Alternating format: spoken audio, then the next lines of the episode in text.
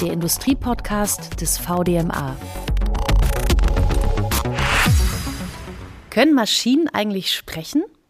Definitiv ja.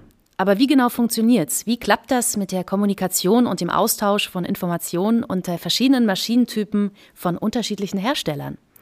Die Antwort mit der Weltsprache der Produktion. Und genau um die geht es heute im Podcast des VDMA. Schön, dass Sie dabei sind. Herzlich willkommen. Mein Name ist Steffi Burmeister. Die Weltsprache der Produktion, das klingt super, ne? Vielleicht sogar super easy. Aber es gibt eine große Herausforderung und die liegt in der Definition von Grammatik und Vokabular für den Informationsaustausch von Maschine zu Maschine. Wobei hier auch Komponenten und Systeme gemeint sind, übergreifend und auch untereinander. Und darüber sprechen wir in unserem Podcast jetzt mit Andreas Fahrt, dem Abteilungsleiter Machine Information Interoperability im VDMA und mit Stefan Hoppe, dem Präsident der OPC Foundation, einem Industriekonsortium, das Standards für die Konnektivität industrieller Automatisierungsgeräte und Systeme erstellt und aufrechterhält. Schön, dass Sie dabei sind. Hallo. Lassen Sie uns erstmal eine grundsätzliche Frage klären. Herr Fahrt, warum sollen Maschinen überhaupt miteinander sprechen können, also ihre Daten und Informationen austauschen können?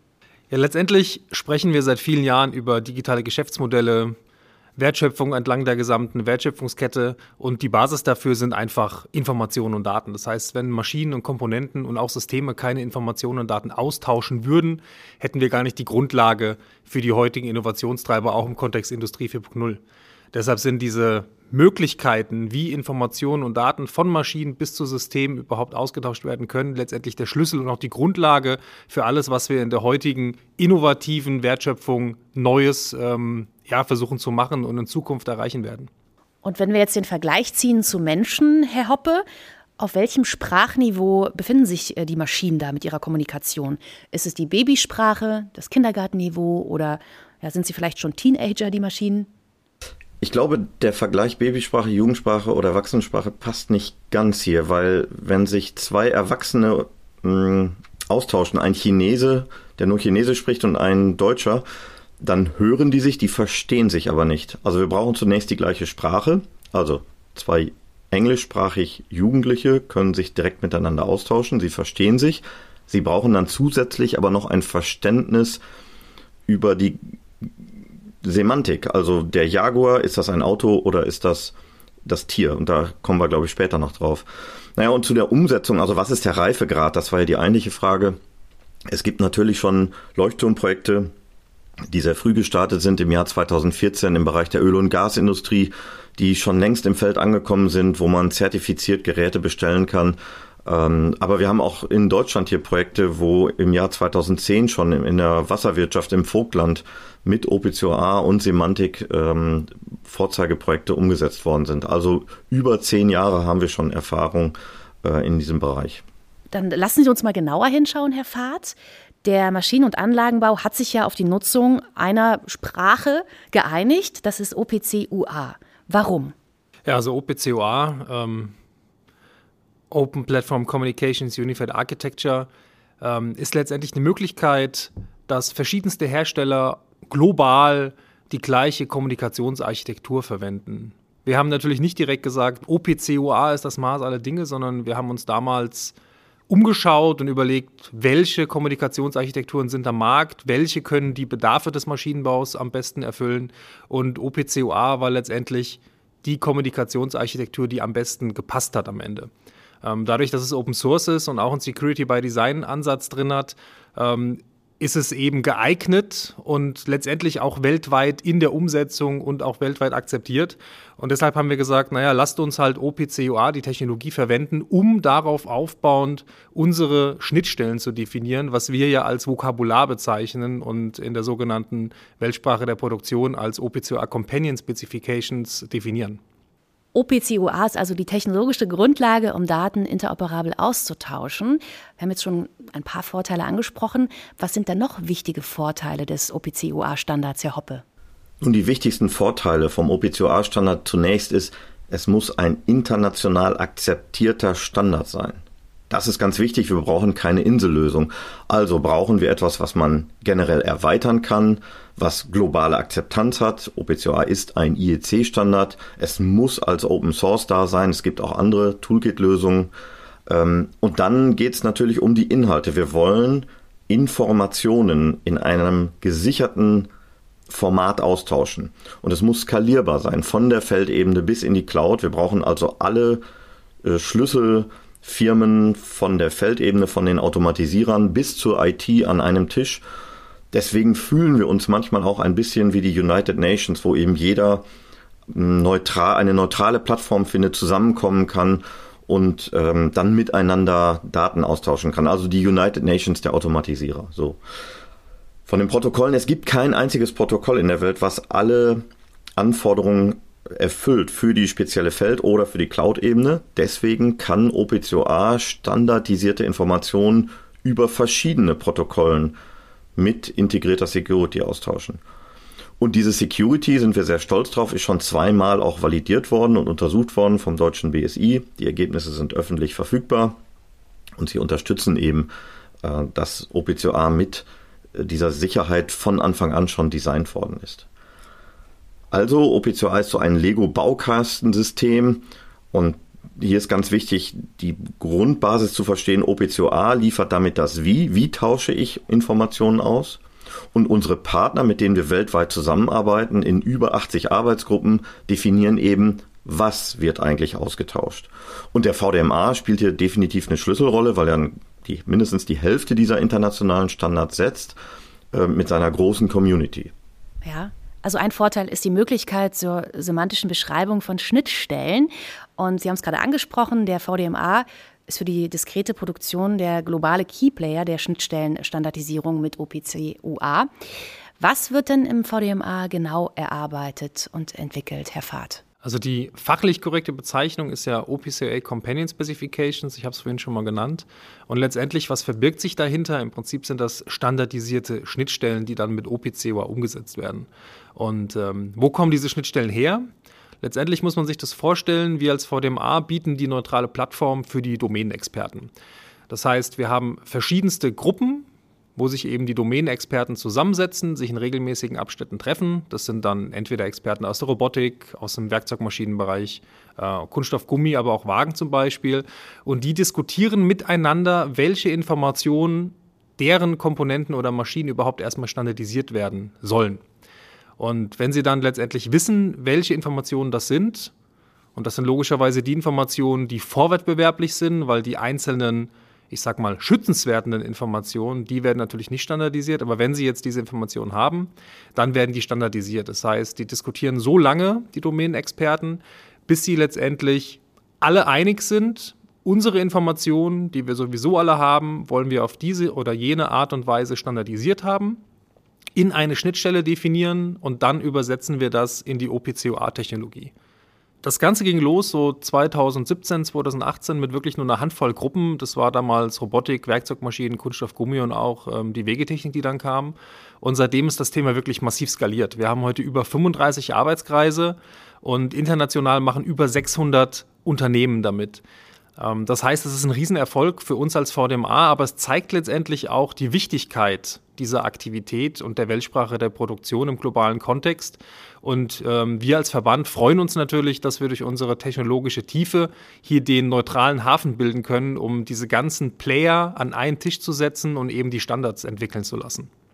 Und der VDMA ist ja auch auf dem Maschinenbaugipfel in Berlin mit dabei. Ja, richtig. Ähm, das ist eine tolle, tolle Gelegenheit, ähm, letztendlich die Experten aus den Arbeitsgruppen, aber auch natürlich vom Verband den einen oder anderen ähm, Hauptamtler dort mal zu befragen und wirklich mal hinter die Kulissen zu gucken. Also das kann ich nur empfehlen. Maschinenbaugipfel ist immer eigentlich das Event ähm, in Berlin, wo alle vor Ort sind und man super vernetzen kann. Der Maschinenbaugipfel ist dieses Jahr am 11. und 12. Oktober in Berlin. Ja, es ist nicht nur wichtig, interoperable Schnittstellen für eine Branche zu entwickeln, sondern auch branchenübergreifend. Und diese branchenübergreifenden Informationen werden für den gesamten Maschinen- und Anlagenbau übergreifend harmonisiert. Vielleicht können Sie das nochmal erläutern, Herr Fahrt. Jetzt sprechen wir von der OPCA for Machinery. So nennen wir diese branchenübergreifende Standardisierung. Und letztendlich ist das der logische zweite Schritt. Ich habe eben gesagt, dass wir mit den domänenspezifischen Spezifikationen angefangen haben. Und wenn man dann aber einen Schritt weiter denkt, und ich mache nochmal das Beispiel auf den Menschen, dann haben wir natürlich die Juristen, die Biologen und die Chemiker und die Maschinenbauer, untereinander verstehen die sich. Aber die verstehen sich trotzdem auch branchenübergreifend. Also der Jurist kann auch mit dem Biologen sprechen. Vielleicht nicht über seine fachspezifischen ähm, Inhalte, aber die können alle sagen, hallo, ich heiße Andreas, wir haben heute dabei den Stefan Hoppe und wir machen heute einen Podcast über den VDMA und die Weltsprache der Produktion. Und genau diese Informationen, die sind eben nicht domänenspezifisch. Und da kommt die Breite des VDMAs zum Tragen, weil wir haben ja nicht nur die einzelnen Branchen in der Tiefe bei uns im Verband, sondern wir haben ja auch ganz viele Branchen unter einem Dach, eben dem VDMA. Das heißt, aus den domänenspezifischen Arbeitskreisen nehmen wir jeweils einen Repräsentanten und bilden einen übergreifenden Arbeitskreis, die OPCUA for Machinery Gruppe. Und diese OPCUA for Machinery ist jetzt genau letztendlich für uns die Basis der kompletten Weltsprache der Produktion. Hier definieren wir Identification, Statusinformationen, Jobinformationen, aber zukünftig auch das Thema Energy. Also welche Energieverbrauchsdaten werden denn in der Produktion von den Maschinen äh, letztendlich kommuniziert? Das heißt, wenn man es zusammenfasst, ist die Basis der Weltsprache der Produktion das allgemeine Vokabular, die OPCUA for Machinery und die jeweilige Ausprägung auf die verschiedenen Maschinengattungen oder Komponenten, das sind die domänenspezifischen Companion Specs. Und wenn ich das beides zusammennehme, dann habe ich das grundlegende Vokabular, was jede Maschine gleich spricht, plus eben das maschinentypische Vokabular und damit habe ich wirklich ja, die Komponente und die Maschine befähigt mit der Technologie OPC-UA ihre Informationen über eine standardisierte Schnittstelle auszudrücken.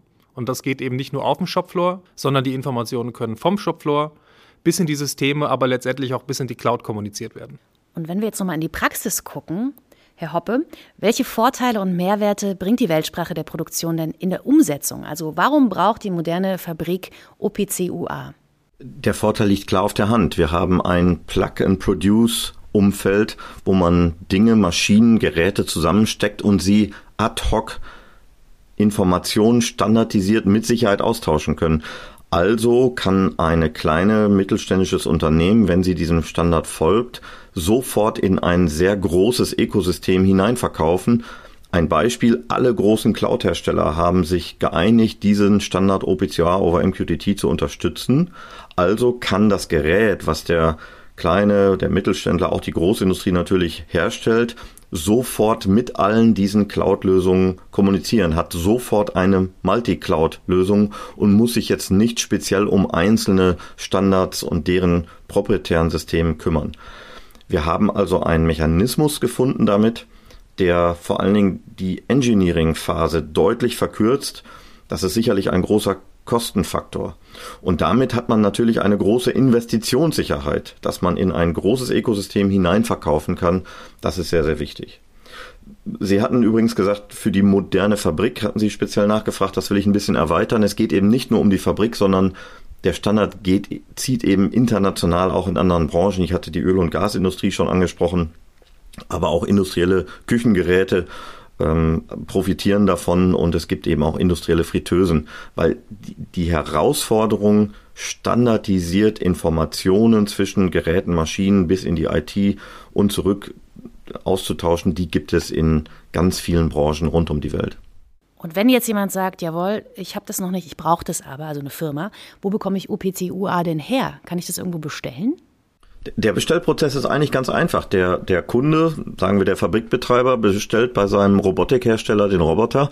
Und der, es reicht aber nicht einfach zu sagen, es soll OPCOA unterstützt werden. Das reicht definitiv nicht, sondern es muss sein, erstens, ähm, drei Zahlen. Also erstens, der OPCOA-Server muss zertifiziert sein. Zweitens, er soll UF4 Machinery unterstützen als Harmonisierungsschicht mit den Building Blocks drin. Und drittens, er sollte natürlich die spezielle Geräte spezifische Ausprägungen haben, also die Robotic Companion Spezifikation unterstützen. Der Robotikhersteller kriegt den zertifizierten UA-Server von seinem äh, Steuerungshersteller. Da gibt es eigentlich keinen, der das nicht liefert. Und der Robotikhersteller reichert es dann noch an, erweitert die Konfiguration eben mit den Companion-Spezifikationen. Die, die Frage der Umsetzung dann, also wie macht man denn einen OPCOA-Server, wie erstellt man ihn, wie liefert man ihn an, das ist eine andere Frage. Das ist die Frage der Umsetzung. Da gibt es Toolkits und Schulungen ähm, für einen RAM-Start oder ich, man, man startet mit einer Open-Source-Lösung. Dafür gibt es eben das große Ökosystem. Wichtig ist eigentlich eher, dass man hinterher validiert und zertifiziert und da ist mir nochmal wichtig hervorzuheben, die OPC Foundation liefert Tools dafür, aber auch das OPC-Labor, wo man äh, nicht zahlendes Mitglied sein muss und trotzdem Zutritt erhält, ähm, um eben diese Qualität zu liefern, damit im Feld es dann wirklich ein Plug-and-Produce gibt, äh, was wirklich die Engineering-Kosten drückt. Naja, und, und wenn ich jetzt äh, an, die, an die existierenden Maschinen denke, dann kann man die natürlich erweitern mit einem kleinen Kästchen davor, mit einem, mit einem Adapter, mit einem Gateway wo nach oben dann eben äh, OPCOA gesprochen wird, zertifiziert und auch die Companion Specs geladen werden können. Und dann wird es eben übergangsweise mit einem proprietären Protokoll nach unten äh, zum zum eigentlichen schon vorhandenen äh, Roboter umgesetzt. Das ist für eine Übergangslösung völlig okay. Ähm, für die Zukunft, fernere Zukunft ähm, wird diese proprietäre Schnittstelle eben die, die Leistungsfähigkeit, alles das, was OPCOA liefert und auch die Security bis ins Endgerät eben nicht liefern. Also es ist eine Übergangslösung. Aber wichtig, drei Zeilen hat die Bestellung, das habe ich gerade vorgestellt. Also, wo ich es herkriege, haben wir abgehakt. Die Frage ist jetzt noch, kann ich denn mitarbeiten als Unternehmen an der Erstellung der Companion Specifications im VDMA? Wie kann ich mich da beteiligen, Andreas Fahrt? Ich würde gar nicht nur fragen, ob man mitmachen kann. Ähm, ganz kurze Antwort: Ja, man kann mitmachen. Jedes VDMA-Mitglied kann mitmachen. Wir machen eine Joint Working Group mit der OPC Foundation. Das heißt, auch jedes OPC Foundation-Mitglied kann mitmachen.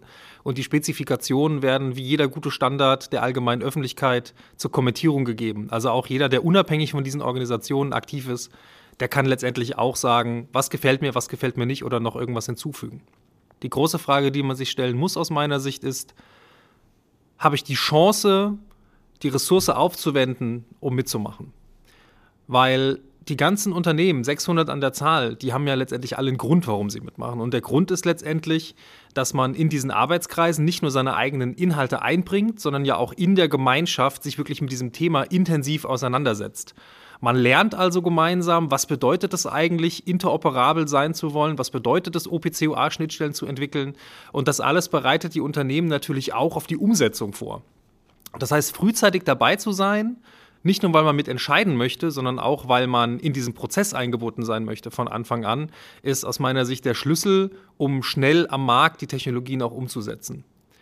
Ähm, es kann natürlich jeder umsetzen, weil die Spezifikation, die Weltsprache der Produktion ist frei verfüglich, jeder kann es runterladen.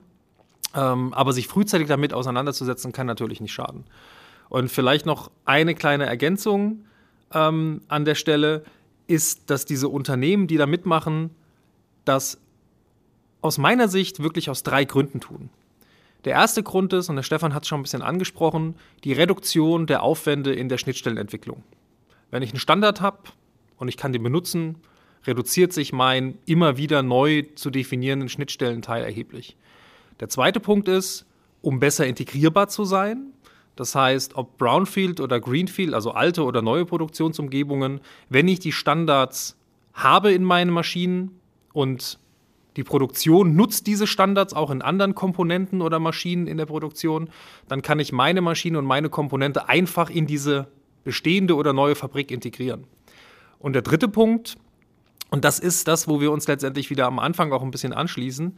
Warum sollten Daten geteilt werden? Nicht nur, weil ich dann Kosten reduziere und leichter integrierbar bin, sondern weil ich ja die Daten auch nutzen möchte. Das heißt, gerade der Maschinenbau ist ja nicht nur Zulieferer, sondern auch gleichzeitig Nutzer seiner Maschinen. Also Roboter werden mit Robotern gebaut, meinetwegen. Das bedeutet letztendlich, dass alle Hersteller die die Standards definieren, auch gleichzeitig diese Standards wieder verwenden, um ihre eigenen Produktionen effizienter, transparenter und letztendlich besser zu machen und zukunftsfähiger zu machen. Und wenn man die drei Punkte zusammensieht, dann wird aus meiner Sicht auch klar, warum sich äh, dieses Thema nicht nur in Deutschland und in Europa bewegt, sondern wirklich global skaliert, weil eben diese, gerade diese drei Punkte uns wirklich weltweit umtreiben, um wettbewerbsfähiger zu werden und um Ressourcen besser einsetzen zu können. Und wenn wir jetzt zum Ende des Podcasts hin nochmal einen Blick nach äh, vorne werfen, Herr Hoppe, wie ist das denn? Ist die Weltsprache der Produktion irgendwann erwachsen, also fertig entwickelt? Ja, vielleicht erstaunt Sie jetzt meine Antwort, aber ich glaube, dass UA, OPCUA vielleicht nie fertig wird. Das liegt in der Natur der Sache, dass sich eben äh, Komponenten und Maschinen immer komplexer werden. Die entwickeln sich weiter und damit steigen auch Anforderungen an die unterlagerte Basis OPCOA. Ich hatte vorhin darüber gesprochen, dass wir inzwischen auch eine Multi-Cloud-Lösung liefern, wo alle Cloud-Hersteller dem zugestimmt haben. Das gab es ja früher am Anfang von OPCOA nicht. Und wir haben jetzt eben OPCOA over MQTT entwickelt und das ist der de facto Standard, dieses Encoding. Wichtig ist aber, also bevor man das jetzt missversteht, warum soll ich denn jetzt starten mit einer Implementierung, wenn der Standard gar nicht fertig ist. Ähm, was hat der Präsident da gesagt? Wichtig ist, der Standard ist immer kompatibel und bleibt kompatibel. Also wer heute einen OPCOA Client im Jahr 2022 implementiert, der ist immer noch kompatibel und kann sich connecten auf ein Gerät aus dem Jahr 2007, als, als das erstmals zur Verfügung stand. Und wenn wir, das ist möglich, das ist weiterhin möglich und es wird funktionieren. Und erst wenn wir diese Rückwärtskompatibilität brechen würden, dann wäre eigentlich die gesamte Vision geplatzt. Also zusammenfassend, es ist ein richtiger Zeitpunkt, man sollte starten, man sollte die Bestellung aufgeben. In der Bestellung ist wichtig, die richtigen Lego-Bausteine zu benennen. Und wenn ich persönlich starten würde, würde ich immer ähm, mit UA for Machinery als einem der wichtigsten Companion-Spezifikationen als Basis äh, starten. Das ist also hier mein äh, Schlusssatz und Ausblick nach vorne. Dankeschön. Guter Hinweis zum Schluss nochmal. Die Weltsprache der Produktion und deren Wichtigkeit für die moderne Fabrik, darum ging es heute in unserem Podcast. Vielen Dank unseren Gästen Andreas Fahrt, Abteilungsleiter Machine Information Interoperability im VDMA und Stefan Hoppe, Präsident der OPC Foundation. Wenn Sie zum Thema OPC-UA als Weltsprache der Produktion mehr wissen möchten, abonnieren Sie gerne den Newsletter The Global Production Language Based on OPC-UA. Für den Newsletter können Sie sich auf der VDMA-Website unter vdma.org slash OPCUA anmelden. Auf dieser Seite finden Sie auch weiterführende Informationen und Veröffentlichungen zum Thema OPCUA. Den Industriepodcast des VDMA gibt es auf Spotify und Apple Podcast. Abonnieren Sie gerne unseren Kanal. Schön, dass Sie dabei waren. Gerne bis zum nächsten Mal. Der Industriepodcast des VDMA.